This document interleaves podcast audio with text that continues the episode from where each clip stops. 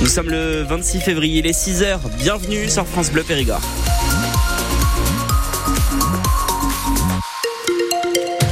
Le journal, Louis de Bergevin. Euh, et pour ce qui est de la météo, Benoît, aujourd'hui, c'est beaucoup de pluie. Moi, je vous propose qu'on ne fasse pas la météo aujourd'hui, qu'on fasse une, une parenthèse et qu'on revienne demain. Et, et alors, est-ce qu'on dit qu'il y a du soleil, etc. De la pluie. Se faire du bien De- ouais, Non. si vous voulez. On peut l'imaginer, mais dans tous les cas, ça va être pluvieux pour toute la journée avec une vigilance jaune hein, pour euh, risque de crue euh, en Dordogne. Vigilance jaune, pluie, inondation aussi. On va devoir y revenir évidemment tout au long de cette émission.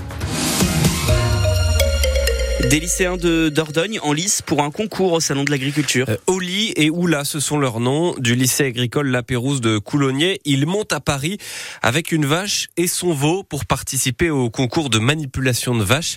C'est le trophée international de l'enseignement agricole. Et Thibaut Delmarle, avant de partir, ils se sont bien entraînés. Nous venons de Dordogne, dans le Périgord.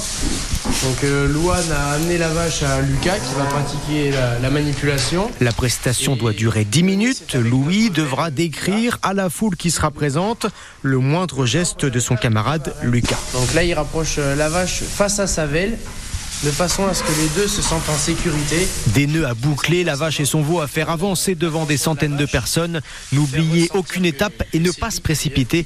Sylvain Calicio, le professeur. Dans la façon dont tu les fais tes nœuds, on a l'impression que tu es stressé, que tu as le temps. Ça va passer sans problème en 10 Et minutes. puis ce sera une autre affaire à Paris pour Lucas. Je pense que ça va me stresser un peu plus, mais euh, parce que voir autant de monde euh, nous regarder, euh, Un futur agriculteur qui mesure la chance qu'il a de représenter son département. on va représenter le lycée, euh, ça déjà pour rendre la Dordogne et rendre fiers nos parents aussi. Donc, en tout cas, c'est une fierté personnelle que, que mon père soit fier de moi. Le professeur espère qu'ils auront la chance de le revivre. C'est vrai que c'est une opportunité pour eux, parce que même ceux qui s'installeront, euh, tout ce que je leur souhaite, c'est de pouvoir venir avec une de leurs vaches un jour au salon à Paris. Mais euh, il y a peu de chances que ça Et arrive. une dernière douche pour Oli et son veau.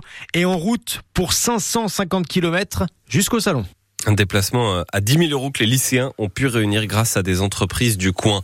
Le salon de l'agriculture, théâtre de joutes politiques. Hier, le président du Rassemblement national, Jordan Bardella, a dénoncé la politique européenne en matière d'agriculture. Le premier ministre Gabriel Attal lui rappelle que l'événement n'est pas un cirque médiatique ni un cirque politique ou militant. France Bleu Périgord suit hein, ce salon de l'agriculture. Et demain matin, on sera en direct pour une matinale spéciale dès 6 heures avec notre reporter depuis le salon de l'agriculture. Une maison a été ravagée par les flammes à Aiguran des Gardes d'œil. Dans la forêt de la Double en Dordogne, le feu a pris vers 13 heures. Heureusement, la propriétaire, une dame âgée de 75 ans, n'était pas dans sa maison, mais dans une caravane stationnée sur son terrain. Le feu avait déjà bien progressé quand elle a alerté les pompiers. Il ne reste plus rien de la maison que les quatre murs. La propriétaire sera relogée chez son fils. On ne connaît pas euh, l'origine de l'incendie. Après les fortes pluies des derniers jours, les rivières de Dordogne débordent par endroits. La Drône, l'île et la Vézère sont en vigilance jaune pour risque de crue. Le département, lui, est placé en vigilance jaune pluie inondation depuis 16 heures hier jusqu'à midi aujourd'hui.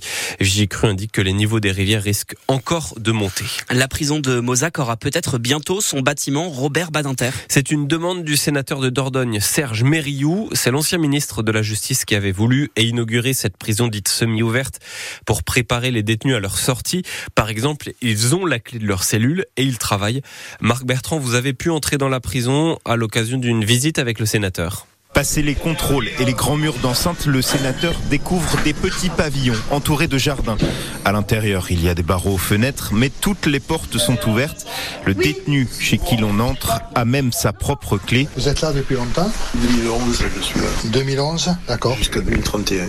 Jusqu'à 2031. Ah oui, mais vous êtes mieux dans cette prison que dans les autres. Ah oui, tout à fait.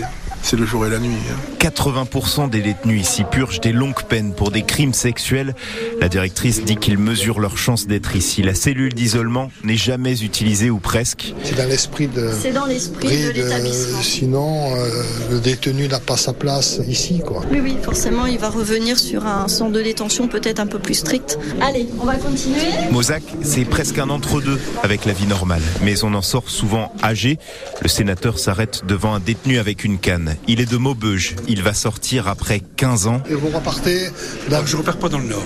Je reste à, Bergerac. Je vais dire, dans un mois, j'ai 80 ans. 80 ans. Ça va faire un choc, hein, revenir 15 ans après. Euh, oui. On a des expertises sur notre autonomie actuellement, des choses comme cela.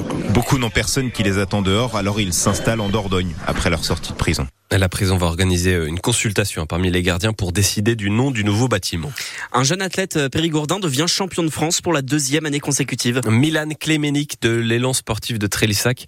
Il a été sacré sur 400 mètres hier dans la catégorie cadet. C'est d'ailleurs le seul français dans cette catégorie des moins de 20 ans à être descendu sous la barre des 48 secondes.